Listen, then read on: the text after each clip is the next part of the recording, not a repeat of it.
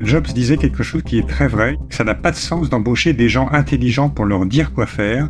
Il embauchait des gens intelligents afin qu'ils lui disent ce qu'il fallait faire. Laurent Jalado est directeur de la CARSAT Bretagne. Vous savez, une des caisses d'assurance retraite en région. Avec lui, 1000 collaborateurs qui gèrent 7 milliards d'euros d'allocations. Alors la CARSAT Bretagne a de bons résultats, c'est vrai, mais elle fonctionne en silo avec une forte culture hiérarchique et juridique. Pour Laurent, il faut faire évoluer le management. Il l'a déjà fait à la CPAM de l'Aude et les résultats sont impressionnants. Oui, mais y a-t-il une unique recette pour transformer une entreprise? Entre essais, erreurs et ajustements, Laurent Jalado nous partage son parcours et ses convictions. Je suis Grâce Leplat et avec Culture d'entreprise, je vous emmène à la rencontre des leaders engagés, des managers éclairés qui placent l'humain au cœur de leur stratégie et transforment le monde du travail. Bienvenue sur Culture d'entreprise, un podcast proposé par Natif. Bonjour Laurent. Bonjour Grâce. Laurent, dans cet épisode, on va parler des relations au travail, de sociocratie et de management par la confiance. Mais avant tout ça, pour commencer, je voulais te poser une question, qui est une question personnelle, mais je pense qu'il peut peut-être expliquer aussi toute la suite de ton parcours.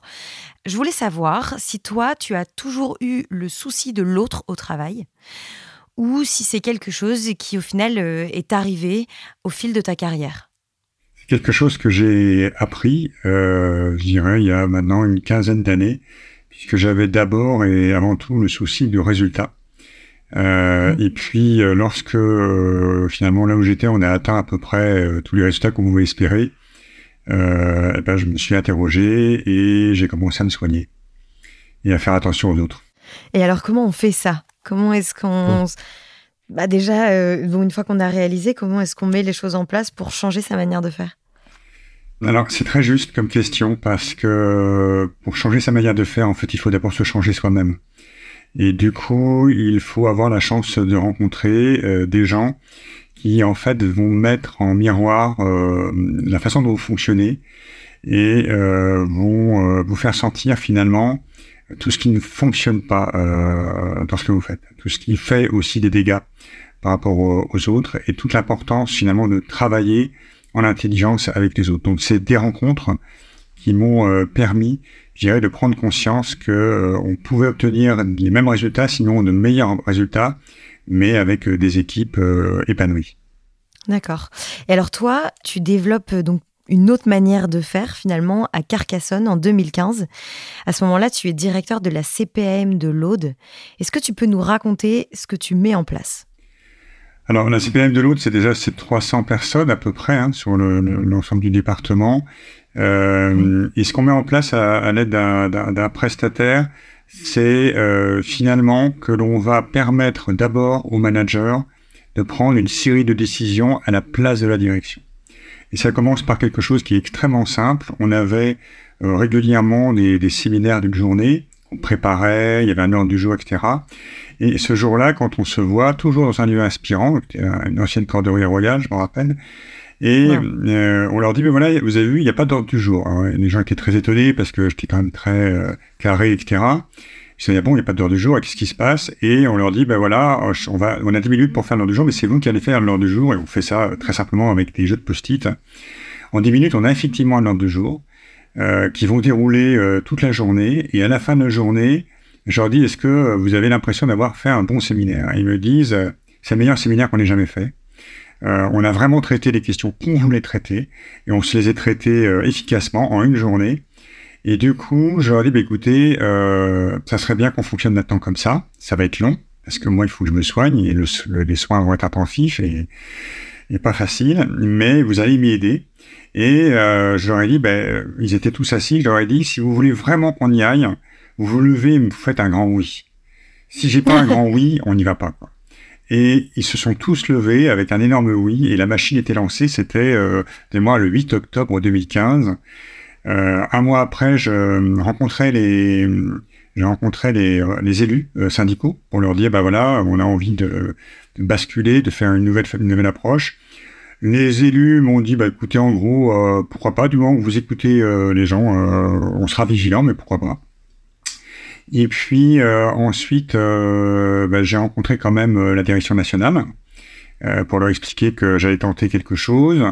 Euh, j'ai rencontré quelqu'un qui était très fort techniquement, mais qui n'avait pas forcément la lecture politique, et je l'ai fait exprès, parce que du coup, euh, la personne m'a dit c'est super intéressant, etc. Mais c'est pas euh, poser de questions politiques qui auraient pu bloquer. Et c'était vraiment ce que je voulais. Donc j'ai eu mon ticket d'entrée. Quand vous êtes dans un réseau, il faut votre ticket d'entrée national. Et puis ensuite, ben, en décembre 2015, donc ça a été très vite, en fait, on, on lançait vraiment la démarche au niveau de l'ensemble de l'organisme parce que on réunissait l'ensemble des salariés, les 300 salariés, pour un séminaire d'une journée qui avait été préparé par une équipe euh, de volontaires, une quinzaine de volontaires, managers et non managers. Donc en un temps record, même, en un temps record. Et euh, lors de cette journée, pendant une journée, en fait, ils vont identifier huit thèmes de travail. Et je vais m'engager à travailler sur ces huit thèmes avec eux pendant euh, les mois qui viennent. Et là, la machine était lancée. Ouais, à ce moment-là, c'est vraiment euh, remettre le management participatif au cœur euh, du fonctionnement de la caisse primaire, c'est ça? Oui, c'est ça, puisque euh, on avait eu deux belles démonstrations, le séminaire des managers, puis après cette équipe qui s'était lancée. Et moi, quand je suis arrivé le matin, je savais une seule chose, que je prenais la parole au départ pour expliquer. Et après, je ne savais pas du tout comment se déroulait ce séminaire de journée. C'est une confiance totale, qui commençait d'ailleurs par des, par des témoignages extérieurs, de gens qui avaient vécu ça dans notre entreprise. Et à la fin de la journée, on avait nos huit thèmes euh, de travail.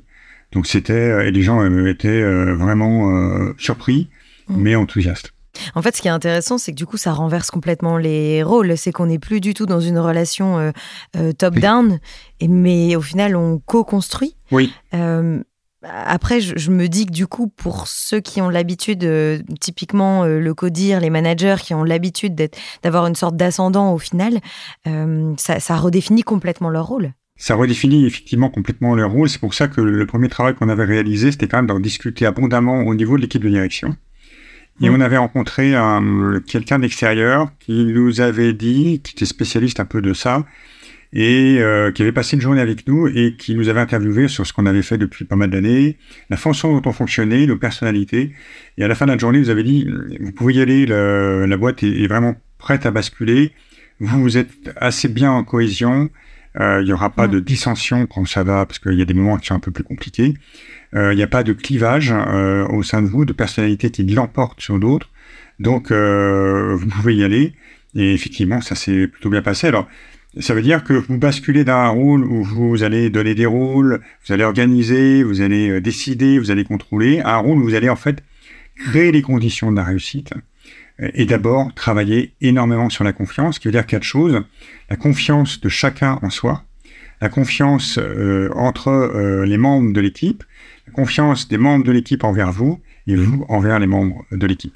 Et ça, c'est quelque chose de complètement nouveau à l'époque, puisque euh, ben, on est habitué à donner des ordres et donc les gens à recevoir les ordres. Donc ça veut dire aussi que il y a un travail à faire par rapport à ceux qui reçoivent d'habitude les ordres, c'est-à-dire qu'ils se disent mmh finalement, je peux prendre des initiatives, mais si je prends des initiatives et que je me trompe, quelle est la responsabilité qui est engagée ah oui. Qu'est-ce que je risque derrière?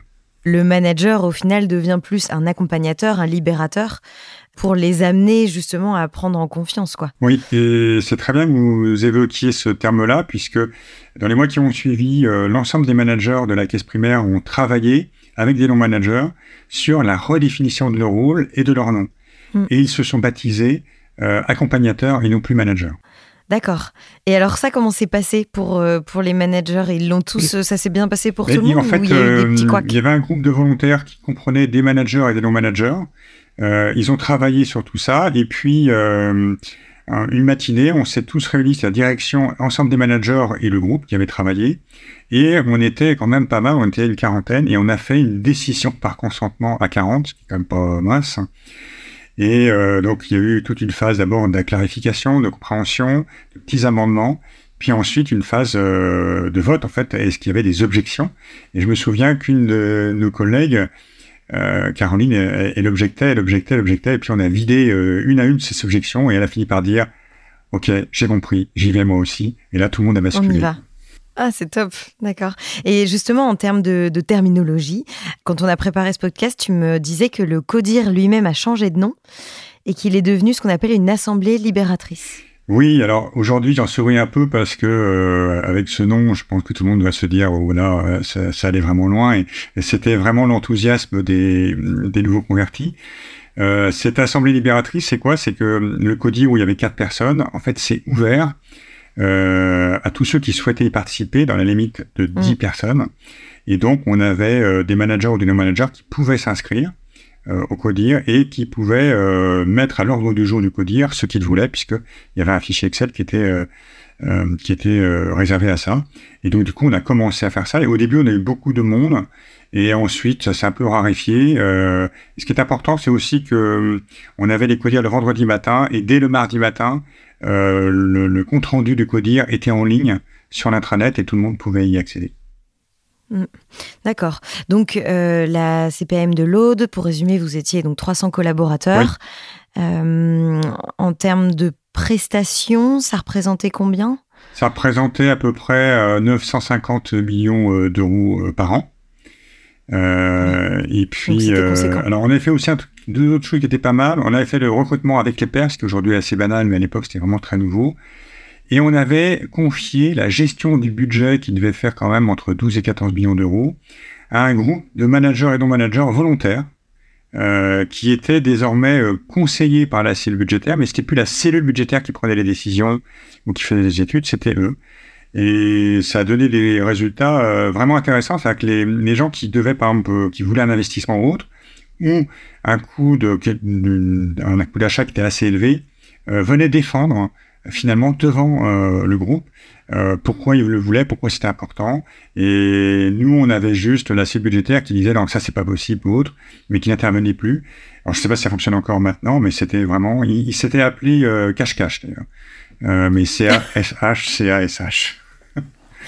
c'est pas mal. Oui, parce que ça s'accompagne d'une vraie créativité. Hein. Les gens, dès lors que vous leur faites confiance, qu'ils sentent que ça marche, c'est assez étonnant. C'est extraordinaire. Justement, j'allais te, demander, euh, on reste encore un petit peu sur la CPAM de l'Aude et puis après on va passer sur euh, CARSAT Bretagne dont tu es euh, le directeur aujourd'hui. Mais si tu as un bilan de cette première expérience à la CPAM de l'Aude, lequel serait-il? Je crois qu'il faut le, bilan, c'est que il faut bien juger de la maturité quand même de l'entreprise ou de l'organisme. Mm. Or nous, on avait une forte maturité parce que ça faisait dix ans qu'on est dans, dans un management très participatif. Et à ce moment-là, euh, je dirais qu'une fois que l'équipe de, direction est fortement en cohésion là-dessus et qu'elle est reconnue, on peut vraiment basculer assez vite sur un management très différent, ce qui n'est pas forcément le cas dans un organisme dont l'histoire est différente euh, ou qui va être plus important. D'accord. Euh, et euh, comme je le disais, maintenant tu es directeur de, de CARSAT Bretagne. La CPM de l'Aude fonctionne encore sous ce modèle de management participatif ou pas? Alors Antoine, euh, qui a pris ma succession, avait pour mandat effectivement, et c'était aussi son souhait, de, poursuivre l'aventure. Et je pense que ce qui est intéressant, c'est que lui, il a une histoire différente, personnalité différente. Il n'était pas dans le lancement, mais dans la consolidation. Donc, euh, je pense qu'il fonctionne toujours euh, euh, selon ce modèle-là. mais vraisemblablement maintenant avec un degré de maturité qui est différent. En fait, ce qu'on voit beaucoup dans les épisodes de culture d'entreprise, dans nos échanges multiples et variés, c'est que la culture d'entreprise, c'est une vision qui doit être partagée, c'est une manière de diriger, une manière de manager qui ne s'invente pas. En fait, ça ne peut pas être juste de la théorie. Pour que ça puisse être mis en pratique, il faut vraiment y croire. Et euh, ce que je trouve intéressant avec ton profil, Laurent, c'est que toi, tu y crois tellement que quand tu es parti de l'Aude euh, pour rejoindre Carsat Bretagne, tu l'as emmené avec toi. Sauf qu'en fait, c'est pas tout à fait euh, le même type d'organisation. On le disait, l'Aude, c'est à peu près 300 euh, collaborateurs. CARSAT Bretagne, c'est plus du triple. Et puis, euh, en termes d'allocation, c'est pratiquement 7 milliards d'euros. Donc, forcément, CARSAT Bretagne, ce n'est pas la CPAM. c'est un peu plus à l'ancienne, quoi. Alors, c'est pas spécialement plus vieux, mais puisque tout ça, c'est écrit en, dans les, euh, avec la, la, création de la sécurité sociale. Non, ce qui est intéressant ici, mm. c'est qu'en fait, on a un organisme qui est non plus sur un département, mais sur une région, la Bretagne, euh, et qui a euh, trois métiers différents, alors que la caisse primaire, elle a grosso modo, elle a plein de métiers différents, mais c'est euh, rembourser et puis faire que les, les, les, dépenses de santé soient les plus, les plus efficaces possibles. Alors que là, on a trois métiers préparer et payer la retraite, on a accompagné les publics fragiles et on a euh, diminué les risques professionnels au sein des entreprises. C'est-à-dire trois univers qui ont très peu de liens entre eux, trois cultures extrêmement différentes, une culture très administrative à une culture sociale, en passant par une culture euh, un peu plus d'ingénierie et de contrôleurs de santé au travail. Et puis, comme chez les trois mousquetaires, il y a un quatrième intervenant qui sont les services support. Donc on a un organisme qui est assez vaste sur une région entière qui est euh, siloté hein, déjà avec, par ses métiers naturels et en plus qui passe son histoire est euh, très très très hiérarchisé avec euh, une notion qui est vraiment celle de il faut que ça soit écrit pour que ça soit appliqué. Si c'est pas écrit, c'est pas appliqué. Donc ça, c'est quelque chose qui est extrêmement lourd en fonctionnement. Ça permet aussi de, c'est une explication, hein, ça, ça me permet de sécuriser parce que 6 milliards 7, c'est pas rien. Euh, et donc il faut sécuriser tout ça.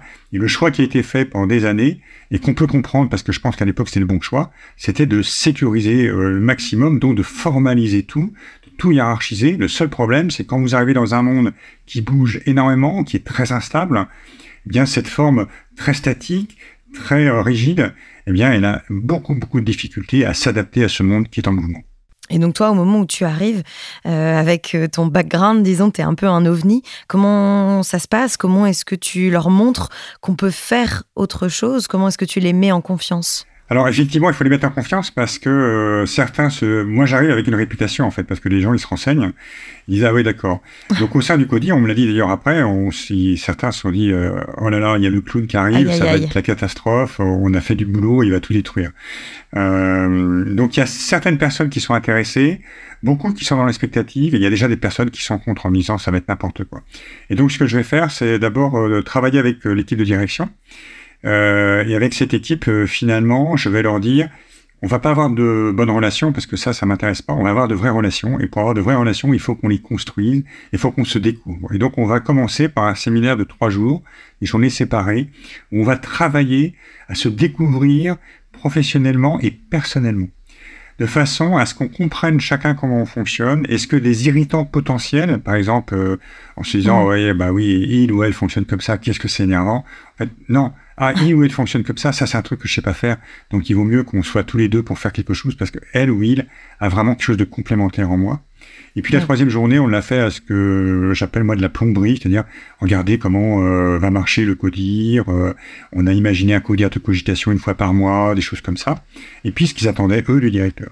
Et puis évidemment dans la foulée, moi je, je vais rencontrer toutes les équipes et je vais leur expliquer euh, deux choses qui je suis, ce que j'ai appris dans la vie avec une petite diapo qui est, pleine de photos, où vous avez une équipe de rugby, vous avez des photos de Collioure pour illustrer d'où je viens.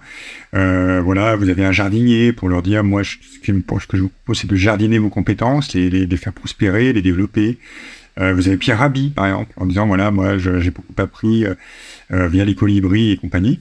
Euh, donc il découvre en fait non pas un directeur, mais un, homme en fait, un personnage. Et euh, ensuite je leur dis, ben voilà ma philosophie de management. Et là je leur montre des, essentiellement des photos de rugby parce que c'est ma culture. Et je leur explique en, quoi pour moi le rugby c'est d'abord un sport de solidarité et c'est un sport où on fait confiance parce que euh, le porteur de ballon quand il est devant, quand il s'engage, dès qu'il va être plaqué, il sait qu'il a un, un, camarade qui est juste derrière lui et qui va lui pouvoir lui donner la balle. Il n'y a même pas besoin de le regarder. L'autre est là et il va continuer euh, l'action. Donc c'est pour leur montrer finalement que euh, on va travailler en leur faisant vraiment confiance. C'est marrant toutes ces images que tu donnes, le jardinier et aussi le joueur de rugby. C'est des images qui sont très différentes et, en même temps, euh, c'est quoi leur point commun finalement? C'est l'écoute, c'est faire grandir aussi une hmm. équipe? Alors déjà, le premier point commun, c'est que ce sont des références qui sont extra professionnelles. Euh, ce qui veut dire que je ne fais pas tant appel à leur euh, culture technique, parce que ça, je sais qu'ils sont bons, que euh, faire appel à leur humanité, en fait, à ce qu'ils peuvent vivre en dehors du travail. Et c'est vrai que souvent, je leur ai dit, quand on arrive en France à son travail, on dépose souvent son intelligence, ses compétences, voire même son amour-propre au bureau avant de rentrer dans le bureau. Et là, on va accepter des choses qui sont inacceptables dans le monde privé.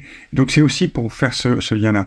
Évidemment, le jardinier, c'est parce qu'on comprend que, ben voilà, pour développer euh, une équipe, des compétences, ben, il faut être attentif, il faut nourrir, euh, il faut savoir lui parler, et être patient, parce que euh, être jardinier, c'est aussi être patient. Et puis le rugby, ben, je sais que là, quand je leur demandais qui connaît un peu le rugby, j'avais très très peu de doigts qui se levaient, mais bon, ils me disaient, oh, grosso modo, on voit de quoi ça parle. Et en fait, comme j'adore ce sport, euh, j'en parle assez vite et, de façon enflammée. Les gens me disaient oui, on, a compris, c'est vraiment un beau sport.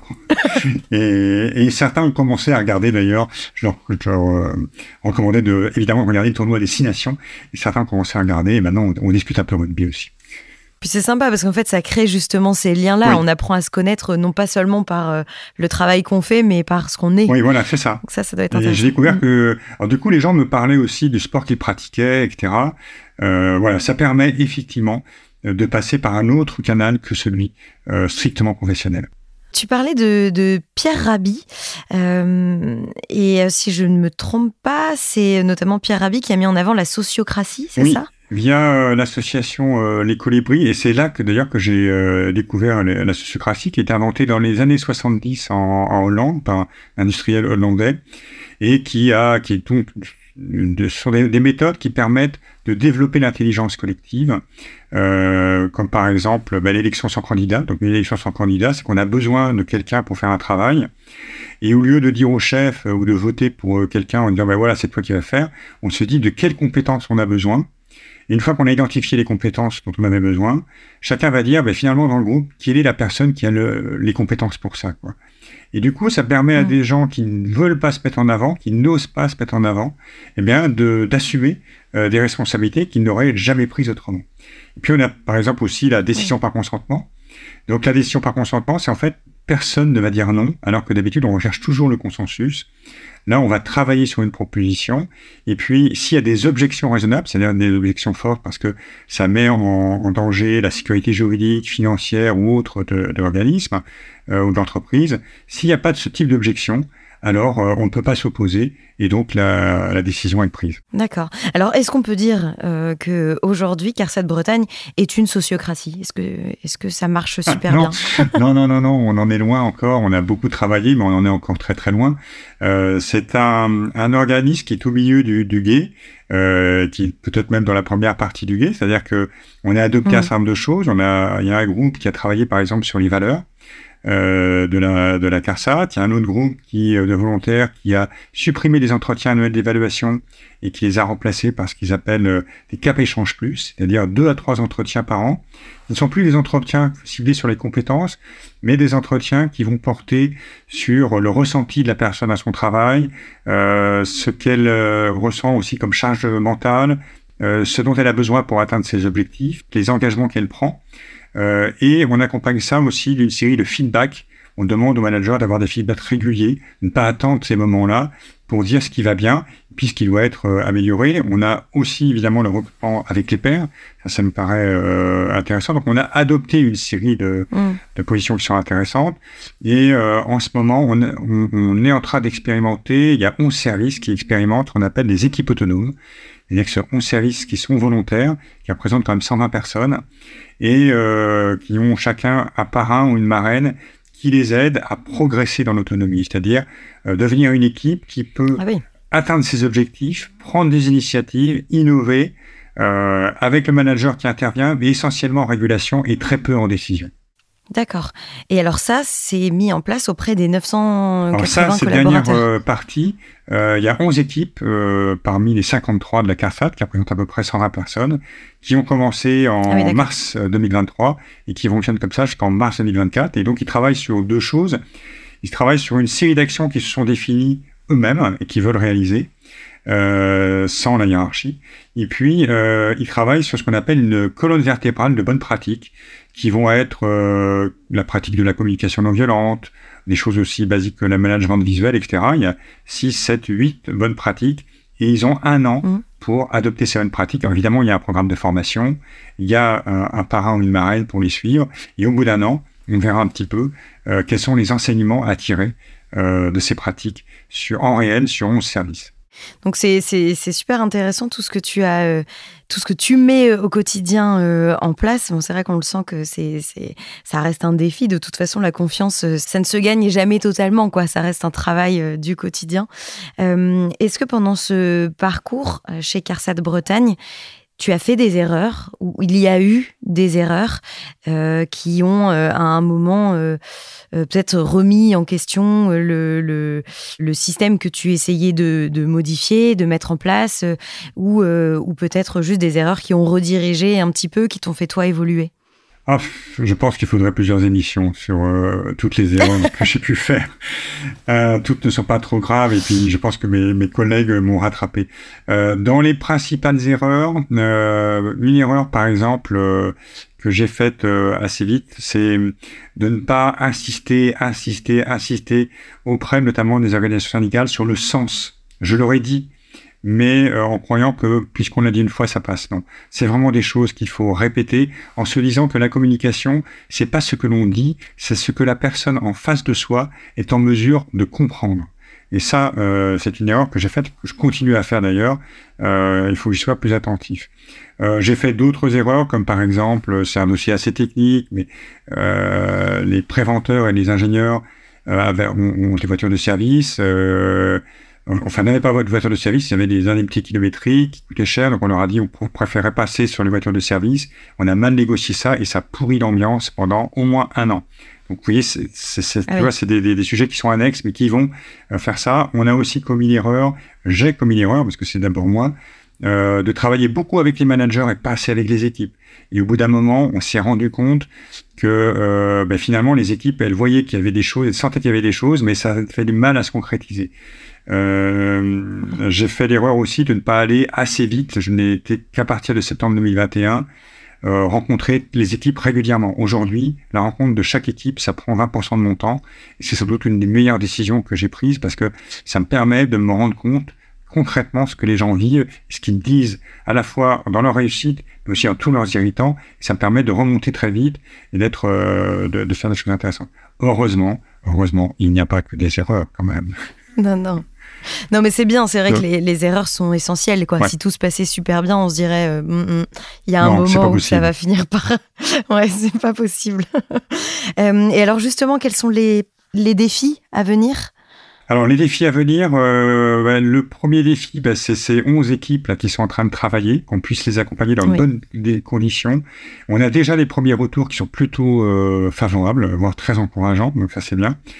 Et le principal défi à venir, c'est euh, finalement euh, d'enraciner cette euh, nouvelle culture. Et du coup, ça passe par une réorganisation qu'on a fait de manière collaborative. Je crois que les gens doivent me prendre pour un pour un dingue. Euh, en fait, euh, pour redessiner l'organigramme, on a demandé euh, à chaque direction de coopter des collègues et on a fait un groupe de travail. Mhm. donc, ils étaient 11 ou 12 avec l'équipe de direction. Et là, on a travaillé sur qu'est-ce qu'il faut changer pour mieux fonctionner ensemble et pour rendre un meilleur service à l'assuré. Et donc, on a élaboré trois scénarios d'organigramme avec des changements majeurs. Et euh, ces scénarios ont été soumis à, au vote en fait des managers, donc il y a à peu près 80 managers à la CARSAT, pendant une journée. Euh, et au bout de la journée, il y a eu un vote. Et euh, il y a un des scénarios qui l'a emporté de deux voix d'ailleurs. Et du coup, c'est ça qu'on va mettre ah. en place. Et notamment dans ce qu'on va mettre en place, c'est un service dont une des contributions, ça va être d'accompagner au long cours les équipes dans leur transformation. Et là, je pense que c'est la clé de la réussite. Et je suis sûr que dans, on va démarrer ça vraiment en janvier prochain. Euh, à mon avis, deux ans plus tard, on aura vraiment, là pour le coup, on sera presque, on aura presque traversé. Ah oui, d'accord. Donc on se rappelle dans deux ans, quoi. Ça serait super. non, mais c'est vrai que pour toi, c'est, euh, ça doit être un sacré défi parce que être à l'écoute et être euh, à l'écoute de la créativité des collaborateurs qui évidemment souhaitent aussi le, le meilleur pour l'entreprise, mais mais toi, ça te met pas forcément dans une situation toujours très confortable. Si, c'est très confortable parce qu'en fait, euh, en réalité, euh, il n'y a plus besoin de tout vérifier, de tout faire, de tout savoir. Euh, moi, combien de fois je dis, ben ça, je ne sais pas. Je pense même que vous savez mieux que moi sur ce point-là. Non, ce qui est peut-être le plus dur, c'est en fait les a priori et les accusations. Oui, pareil. tu vois, par exemple, je, je disais qu'on a remodelé l'organigramme de façon collaborative. Il y a des gens qui ont été me dire, ça, vous êtes un sacré manipulateur. Et là, tu te dis, mais comment j'ai pu manipuler tout ça? C'est pas possible. On a fait ça à 80. Enfin, il y a un groupe de travail qui a, qui a planché avant. C'est ça qui est le plus dur, en fait, de voir que euh, la confiance que tu mets dans les, dans les gens, a priori, que tu construis avec les autres, eh bien, certains euh, te la nient et disent non, non, tout ça, c'est, euh, ça marchera jamais, c'est fictif, tu manipules les gens. Donc ça, c'est ce qui est le plus compliqué, en fait. Ah oui. je comprends. Et comment on fait, du coup? À ce moment-là pour les, les, rassurer et puis les, les, mettre dans le projet aussi, quoi euh, Alors là, il y a vraiment un truc que j'ai appris il y a longtemps et qui marche. Euh, il y a à peu près 10% des gens qui ne voudront jamais dans n'importe quel. Ça, il faut pas insister en fait auprès de ces gens-là. Euh, ce qu'il faut, c'est par contre repérer ceux qui sont prêts à y aller, à prendre des risques, les encourager, les mettre en confiance. Et je dirais que dès lors que tu as à peu près 20-25% des équipes qui sont motrices c'est gagné parce que en fait tout ce qui est euh, après, tous les gens qui hésitent, qui est ce que Victor Hugo appelait dans 93 le marais, tout ce marais-là, en fait ce marais il va progressivement basculer. Euh, voilà. Il faut vraiment consacrer ton énergie à encourager, à célébrer les petites victoires, à les valoriser, euh, plutôt que de s'occuper de ceux qui sont contre et qui de toute façon seront toujours contre. Donc ne perds pas ton temps avec cela. Mm. D'accord, c'est très intéressant. Euh, Laurent, ces dernières années ont été bousculées, on le sait tous, par euh, la crise sanitaire, le Covid. Euh, et, cette crise-là a bousculé aussi nos organisations, notamment le, développement du travail hybride et du télétravail. comment ça se passe chez CARSAT Bretagne? Eh c'était une bonne opportunité de prouver qu'on faisait confiance aux gens, puisqu'on est passé de 20% mmh. de télétravailleurs avant le Covid à 86% aujourd'hui. Et surtout, l'accord de télétravail, c'est le deuxième, là, qui vient d'être d'ailleurs validé. Euh, il est extrêmement simple. Euh, il dit juste que euh, ça doit permettre d'atteindre les objectifs et de cultiver la cohésion de chaque équipe. Et il renvoie à des accords collectifs, c'est-à-dire que chaque équipe se fixe un cadre, définit un cadre de confiance. Mm. Et à l'intérieur de ce cadre de confiance, euh, les accords euh, sur euh, les le télétravail vont se prendre collectivement. Ce n'est pas une demande d'un salarié vers son manager, mais d'un salarié envers son équipe. Et le manager intervient comme un régulateur finalement de l'échange qu'il va avoir et va s'assurer que finalement tout le monde a bien donné son avis et que l'accord est un accord qui n'a pas d'objection et qui va permettre d'atteindre les objectifs qui sont recherchés. Ça me fait penser à une, à une, dernière question. Euh, on, parle beaucoup des, managers depuis le début comme euh, du coup des accompagnateurs et puis comme des, disons, des, un rôle essentiel dans la cohésion de l'équipe. J'imagine que enfin, la, majorité des managers aujourd'hui euh, n'ont pas forcément cette vision-là du métier. Est-ce qu'ils sont formés quand ils arrivent au sein de CARSAT Bretagne? Comment ça se passe? Alors on est en train effectivement de, de travailler sur un cursus euh, managérial qui euh, permet à la fois de, de, faire un autodiagnostic grâce à deux outils euh, de la personne, euh, comment elle gère, que, quelle est sa personnalité, etc., mm. pour savoir sur quoi il faut qu'elle travaille. Et puis ensuite, on, on, lit à la fois des formations, comme la formation à la communication non violente ou à la sociocratie, avec aussi des suivis par ce qu'on appelle des facilitateurs. Et puis ce qu'on va tenter pour la première fois à l'automne, ce sont des immersions. C'est-à-dire que quelqu'un qui vient d'arriver, euh, on, vient, on de recruter le dernier manager qui vient d'être recruté, il va être mis en immersion euh, chez un autre pendant deux semaines. Euh, il va prendre les commandes pendant deux semaines chez un autre pour découvrir comment ça se passe. Et puis derrière, il, lancera, il aura un petit rapport d'étonnement euh, par rapport à au, service qu'il a découvert. Euh, Et le rapport d'étonnement sera euh, réciproque, c'est-à-dire que la personne qui l'a vu fonctionner lui dira ce qu'il a ressenti, et lui il dira ce qu'il a ressenti aussi. Alors c'est vrai que j'en profite pour dire que la, la, la, la, pratique pardon, des rapports d'étonnement, c'est quelque chose qui est courant. Euh, tous les cadres, les managers qui sont nommés au bout de trois mois, quand ils arrivent, comme d'ailleurs toute nouvelle recrue, reçoivent un journal de bord qui lui permet semaine après semaine, en fait, d'évaluer euh, son bien-être, euh, sa confiance en soi, euh, ce qui l'étonne, ce qu'il trouve de, de génial et ce qu'il trouve de pas terrible. Mm. Et il vient témoigner devant l'ensemble des managers, finalement, de, bah, de son rapport d'étonnement. Et souvent, ce sont vraiment des sources très importantes euh, de gains pour nous en termes d'organisation. Ah oui, complètement. Puis ça fait remonter euh, justement du terrain, enfin la réalité du terrain. C'est intéressant. Alors il y a une dernière chose quand même que je voudrais euh, citer parce que c'est une spécificité de la CARSAT Bretagne. Aujourd'hui, pratiquement toutes les directions y sont. Une dernière va basculer en 2024. C'est qu'on a supprimé des lignes hiérarchiques. Ah bon? Et oui. Et donc, en fait, aujourd'hui, un agent de direction, un membre du comité de direction, il a tous les cadres en direct avec lui, euh, ce qui peut aller jusqu'à une douzaine euh, de managers, c'est-à-dire des managers euh, opérationnels, des opérationnels qui gèrent un service, et ce qu'on appelait auparavant, qui s'appelle toujours des managers stratégiques, c'est des managers qui étaient entre la direction et les managers opérationnels. Tout ce monde-là est rattaché directement à l'agent de direction, qui permet à l'agent de direction d'avoir une très grande réactivité, une très grande compréhension de ce qui se passe sur le terrain, et aussi euh, de cultiver l'autonomie euh, collective de ces managers qui vont traiter beaucoup plus de problèmes qu'ils en traitaient avant par eux-mêmes, au lieu de les faire remonter. Et ils vont aussi acquérir progressivement une vision qui est une vision plus stratégique. Donc ce, mélange-là, c'est vraiment intéressant. Euh, et du coup, on a quasiment toutes les directions. On n'a plus qu'une direction, la plus importante d'ailleurs, qui représente 500 personnes, qui va basculer à partir de janvier 2024 sur cette nouvelle organisation. D'accord. Et alors ça, quels sont les retours terrain justement de, de cette nouvelle organisation? Eh ben, les, les, retours terrain qu'on a, on vient encore d'en avoir un, sont extrêmement, extrêmement positifs. C'est-à-dire que les gens ne voudraient pas revenir en arrière.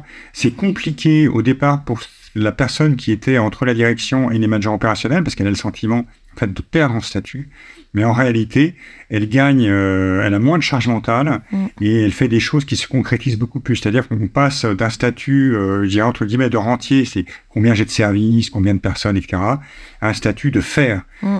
Qu'est-ce que j'ai fait cette année avec les équipes que j'ai accompagnées? On n'est plus au-dessus, on est à côté. Et euh, franchement, euh, les gens sont très, très, très euh, positifs sur cette organisation-là. Oui, et dans les faits, concrètement, pour une, enfin, une organisation qui est avec une grosse inertie, ça doit changer, ça doit complètement changer la donne. Ça change complètement la donne. On a eu encore un exemple il y a deux semaines, un problème, il a été détecté en 48 heures. Euh, je pense que dans une organisation classique, plusieurs mois auraient été nécessaires et ça aurait fait beaucoup de dégâts. Mm. Euh, Laurent, justement, on parle des, tu, parles des, organisations euh, classiques, ça nous fait prendre un tout petit peu plus de hauteur encore. on parlait de la CPAM qui était très politique, car ça de Bretagne, j'imagine que ça l'est aussi. Est-ce que ce que tu amènes dans ces organisations-là, ça fait des petits? Est-ce que le colibri va faire son travail chez les voisins ou pas? Alors, c'est vrai qu'il y a la caisse primaire de l'eau, donc on sacrait régulièrement une journée où euh, les équipes, en fait, euh, recevaient euh, d'autres équipes d'entreprises, du conseil régionaux, de caisse primaire, etc. Mm. nous, on, commence à recevoir des gens où je suis contacté par des collègues directeurs pour témoigner un petit peu de, de ce qu'on fait. après, je dirais ce qui est vraiment important, euh, c'est vraiment d'être convaincu, mais euh, avec la patience, avec la sérénité, parce que parfois la conviction, comme je l'ai pu le faire au départ, s'accompagne d'une certaine euh, impatience, mm. alors qu'il faut savoir prendre le temps. mais si on n'a pas la conviction, c'est très compliqué d'engager ça parce que c'est quand même des moments parfois difficiles. Oui. Euh, eh bien, merci beaucoup pour euh, tout ce que tu nous as partagé, ta vision des relations au travail, donc pas seulement des, bonnes relations, mais surtout des relations vraies. C'est très intéressant l'image euh, du manager comme un, comme un jardinier des compétences, et puis aussi le parallèle que tu fais avec le rugby. Enfin, c'est vrai qu'on a parlé de, de, plein de choses. À la fin de chaque podcast, je demande à mon invité de me donner une citation. Oui. Est-ce que toi, tu as une petite citation à nous partager? Oui, c'est une citation. Alors, c'est paradoxal parce que c'est une citation de Steve Jobs, qui était un, visionnaire et qui était quand même un très piètre manager, très clairement. Mais euh, Jobs disait quelque chose qui est très vrai. Il disait que ça n'a pas de sens d'embaucher des gens intelligents pour leur dire quoi faire, qu'il embauchait des gens intelligents pour, afin qu'ils disent, qu'ils lui disent ce qu'il fallait faire. Et ça, je trouve ça vraiment mm. très bien. C'est euh, Alexis Delem euh, pour le premier épisode de ce podcast qui a euh, qui dirige une entreprise qui s'appelle Avril Cosmétiques, qui est une entreprise libérée, voilà, et qui nous a partagé c'est exactement la même citation, mais qui est très vraie et qui marche très bien, enfin, et et, et qui, qui, va nécessiter, si on l'applique en tout cas, de changer en effet notre rapport au travail. Ça c'est sûr. Bon, et eh bien merci beaucoup Laurent. Merci Grâce. Merci d'avoir écouté cet épisode. Ce podcast vous a plu? Partagez-le autour de vous et abonnez-vous pour ne pas rater les prochains épisodes. Au fait, vous connaissez Natif? Chez Natif, nous mettons la culture de l'écoute au cœur de vos projets. Avec l'audio, on va raconter votre histoire, engager vos collaborateurs et pourquoi pas challenger votre newsletter. Bref, le champ des possibles est dingue. On va révolutionner votre com interne. Rendez-vous sur natifpodcast.fr.